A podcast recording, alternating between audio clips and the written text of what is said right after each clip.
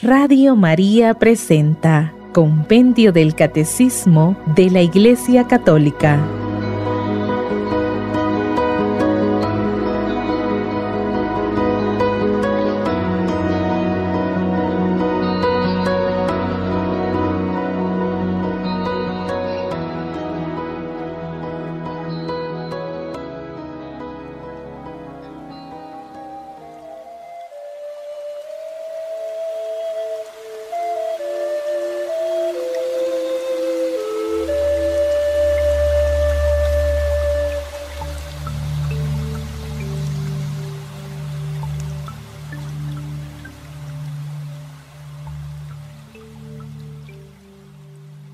Es la oración? La oración es la elevación del alma a Dios o la petición al Señor de bienes conformes a su voluntad. La oración es siempre un don de Dios que sale al encuentro del hombre. La oración cristiana es relación personal y viva de los hijos de Dios con su Padre infinitamente bueno, con su Hijo Jesucristo y con el Espíritu Santo, que habita en sus corazones.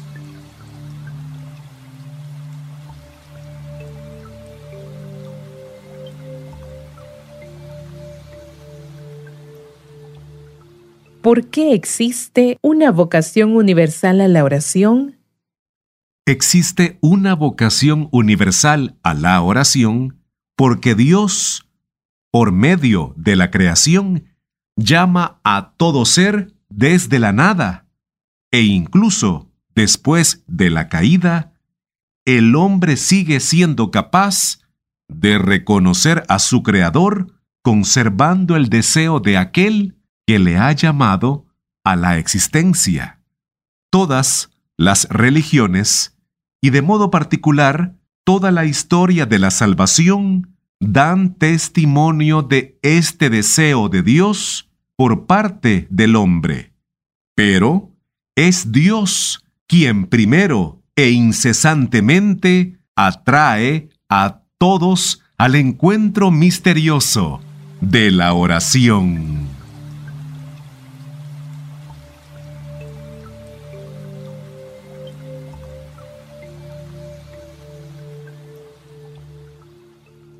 ¿En qué sentido Abraham es un modelo de oración? Abraham es un modelo de oración porque camina en la presencia de Dios, le escucha y obedece. Su oración es un combate de la fe porque, aún en los momentos de prueba, él continúa creyendo que Dios es fiel. Aún más, después de recibir en su propia tienda la visita del Señor que le confía sus designios, Abraham se atreve a interceder con audaz confianza por los pecadores.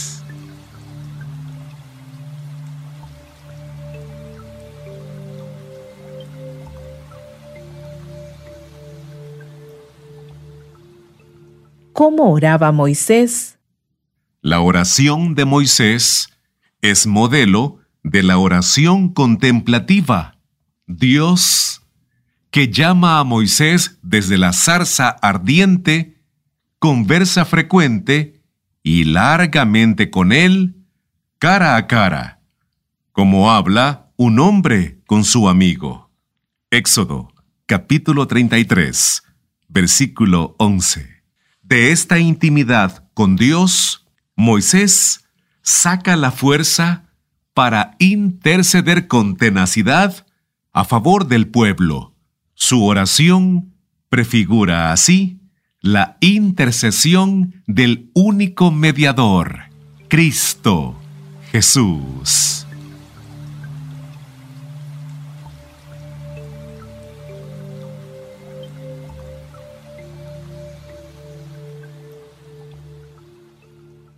¿Qué relaciones tienen el Antiguo Testamento, el templo y el rey con la oración? A la sombra de la morada de Dios, el arca de la alianza y más tarde el templo, se desarrolla la oración del pueblo de Dios bajo la guía de sus pastores.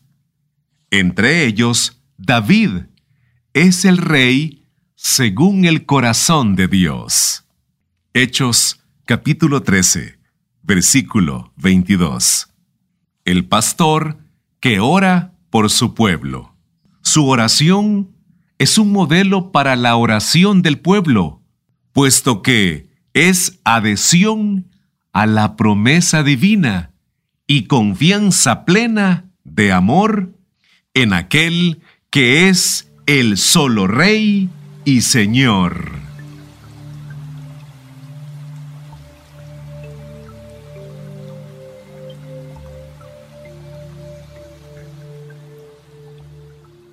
¿Qué papel desempeña la oración en la misión de los profetas? Los profetas sacan de la oración luz y fuerza para exhortar al pueblo a la fe y a la conversión del corazón. Entran en una gran intimidad con Dios e interceden por los hermanos a quienes anuncian cuánto han visto y oído del Señor. Elías es el padre de los profetas, de aquellos que buscan el rostro de Dios. En el monte Carmelo obtiene el retorno del pueblo a la fe gracias a la intervención de Dios al que Elías suplicó así. Respóndeme, Señor respóndeme. Romanos, capítulo 18, versículo 37.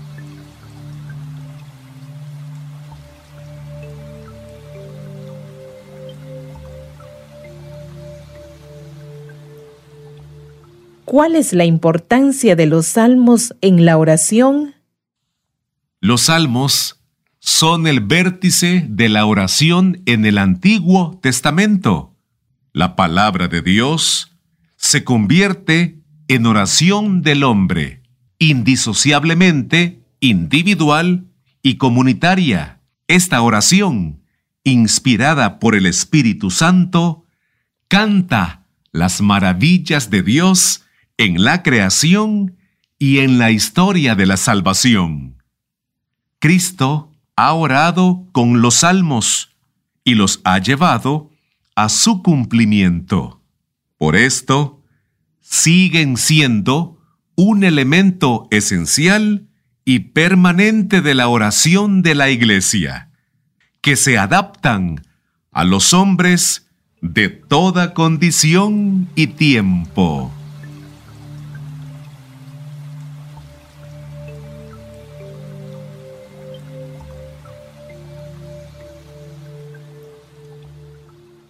¿De quién aprendió Jesús a orar? Conforme a su corazón de hombre, Jesús aprendió a orar de su madre y de la tradición judía. Pero su oración brota de una fuente más secreta, puesto que es el Hijo de Dios que, en su humanidad santa, dirige a su Padre la oración filial perfecta.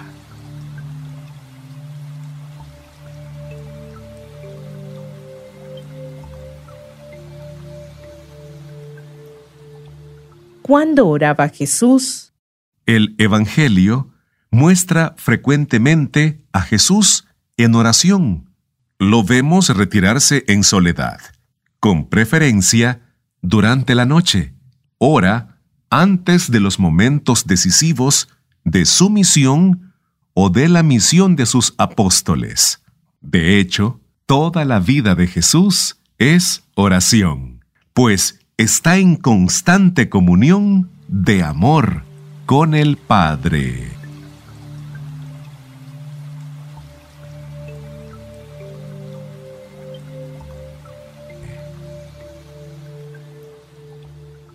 ¿Cómo oró Jesús en su pasión la oración de Jesús durante su agonía en el huerto de Getsemaní y sus últimas palabras en la cruz revelan la profundidad de su oración filial. Jesús lleva a cumplimiento el designio amoroso del Padre y toma sobre sí todas las angustias de la humanidad, todas las súplicas e intercesiones de la historia de la salvación. Las presenta al Padre, quien las acoge y escucha, más allá de toda esperanza, resucitándolo de entre los muertos.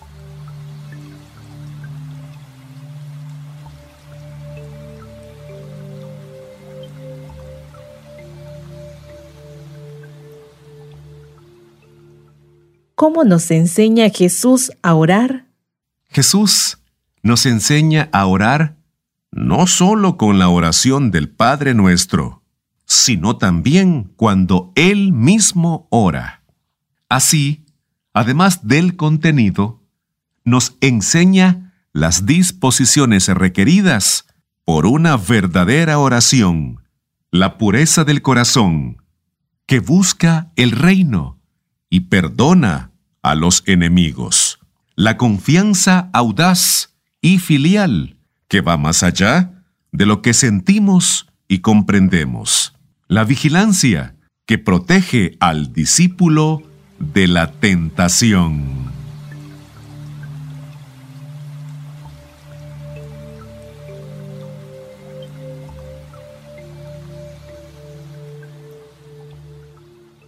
¿Por qué es eficaz nuestra oración? Nuestra oración es eficaz porque está unida mediante la fe a la oración de Jesús. En él, la oración cristiana se convierte en comunión de amor con el Padre. Podemos presentar nuestras peticiones a Dios y ser escuchados. Pedid y recibiréis, para que vuestro gozo sea colmado. San Juan capítulo 16, versículo 24.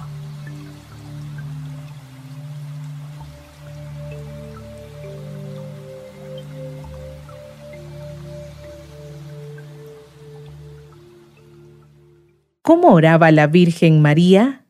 La oración de María se caracteriza por su fe y por la ofrenda generosa de todo su ser a Dios. La Madre de Jesús es también la nueva Eva, la Madre de los vivientes. Génesis capítulo 3, versículo 20. Ella ruega a Jesús, su Hijo, por las necesidades de los hombres.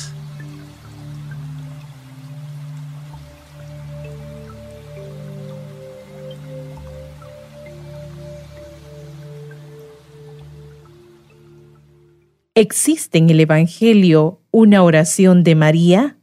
Además de la intercesión de María en Caná de Galilea, el Evangelio nos entrega el Magnificat. San Lucas, capítulo 1, versículos del 46 al 55, que es el cántico de la Madre de Dios y el de la Iglesia, la acción de gracias gozosa que sube desde el corazón de los pobres porque su esperanza se realiza en el cumplimiento de las promesas divinas.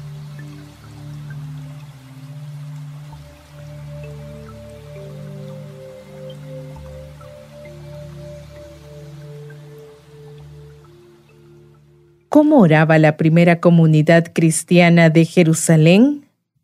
Al comienzo del libro de los Hechos de los Apóstoles, se narra que en la primera comunidad de Jerusalén, educada por el Espíritu Santo en la vida de oración, los creyentes acudían asiduamente a las enseñanzas de los apóstoles, a la comunión, a la fracción del pan y a las oraciones. Hechos capítulo 2, versículo 42.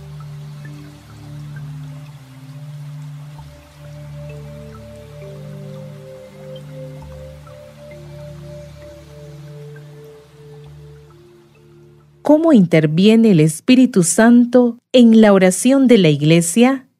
El Espíritu Santo, Maestro interior de la oración cristiana, educa a la Iglesia en la vida de oración y le hace entrar cada vez con mayor profundidad en la contemplación y en la unión con el insondable misterio de Cristo.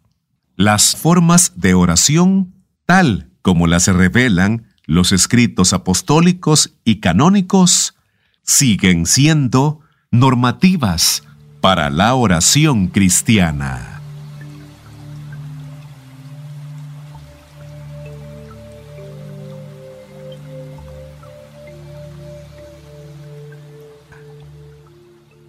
¿Cuáles son las formas esenciales de oración cristiana? Las formas esenciales de oración cristiana son la bendición y la adoración, la oración de petición y de intercesión, la acción de gracias y la alabanza. La Eucaristía contiene y expresa todas las formas de oración.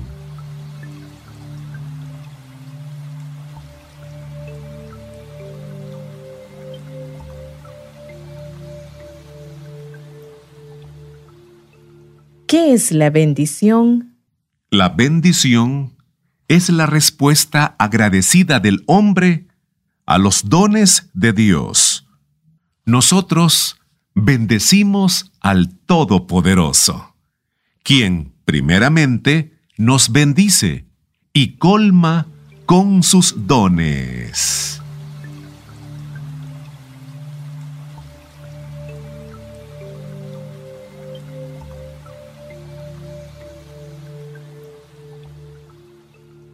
¿Cómo se puede definir la adoración? La adoración es la prosternación del hombre que se reconoce criatura ante su Creador tres veces santo.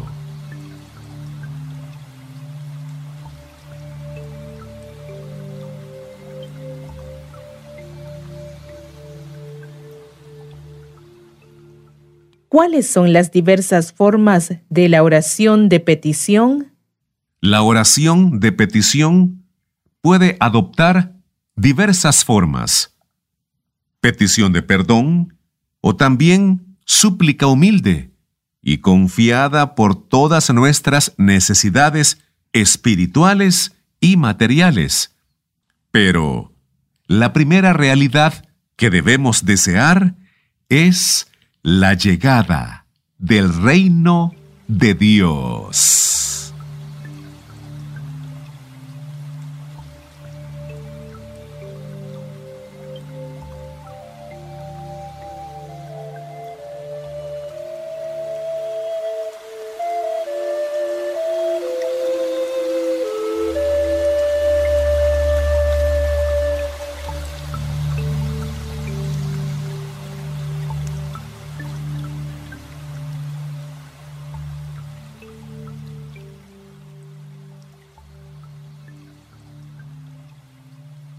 ¿En qué consiste la intercesión?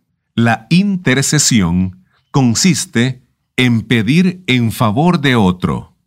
Esta oración nos une y conforma con la oración de Jesús que intercede ante el Padre por todos los hombres, en particular por los pecadores. La intercesión debe extenderse también a los enemigos.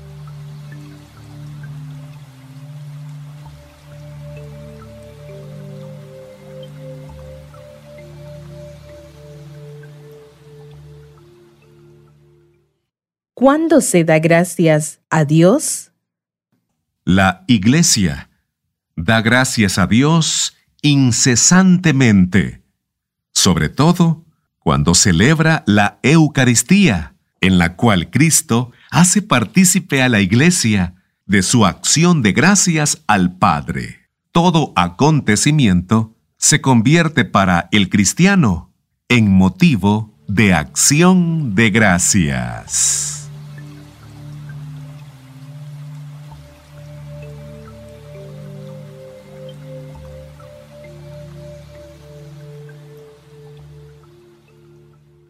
¿Qué es la oración de alabanza? La alabanza es la forma de oración que, de manera más directa, reconoce que Dios es Dios, es totalmente desinteresada, canta a Dios por sí mismo y le da gloria por lo que Él es.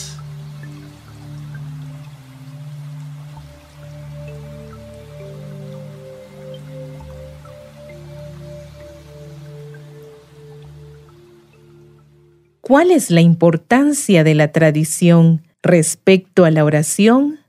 A través de la tradición viva, es como en la iglesia el Espíritu Santo enseña a orar a los hijos de Dios.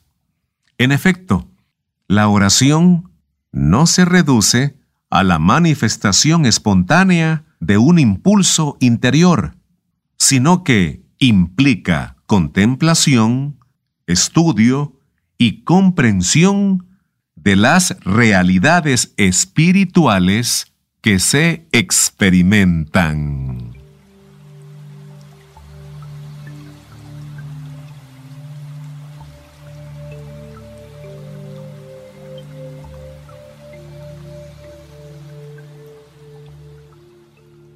¿Cuáles son las fuentes de la oración cristiana?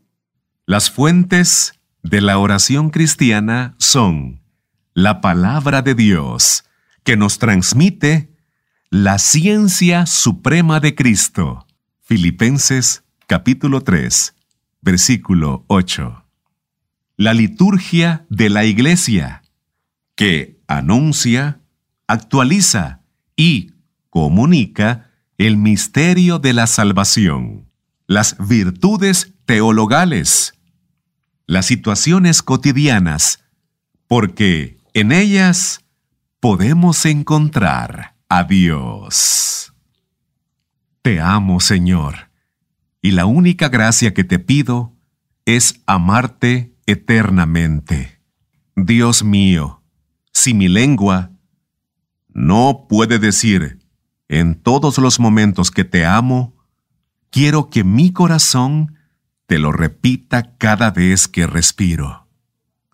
San Juan María Vianney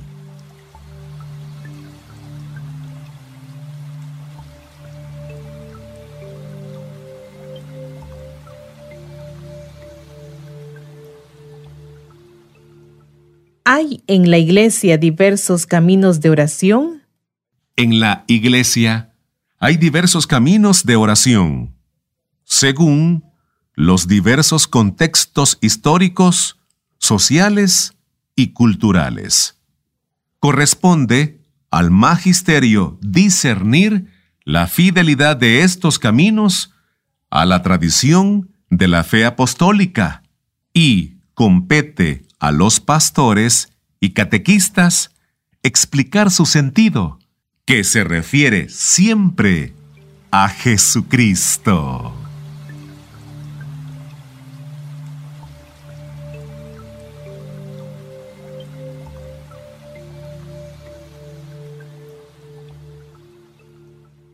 ¿Cuál es el camino de nuestra oración?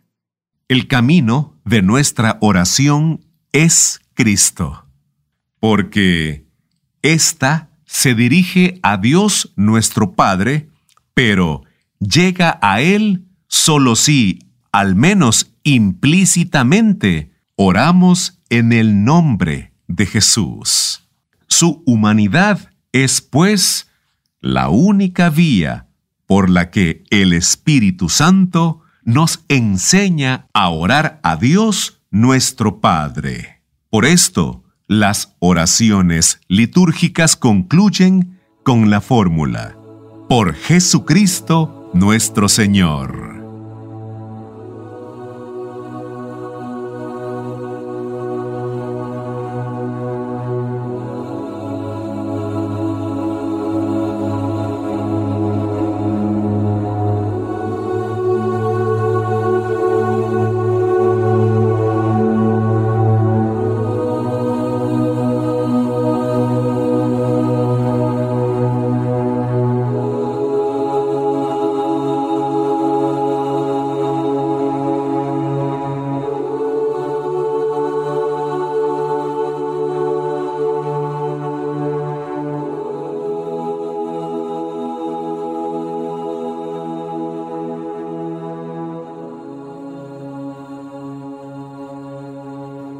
Radio María presentó Compendio del Catecismo de la Iglesia Católica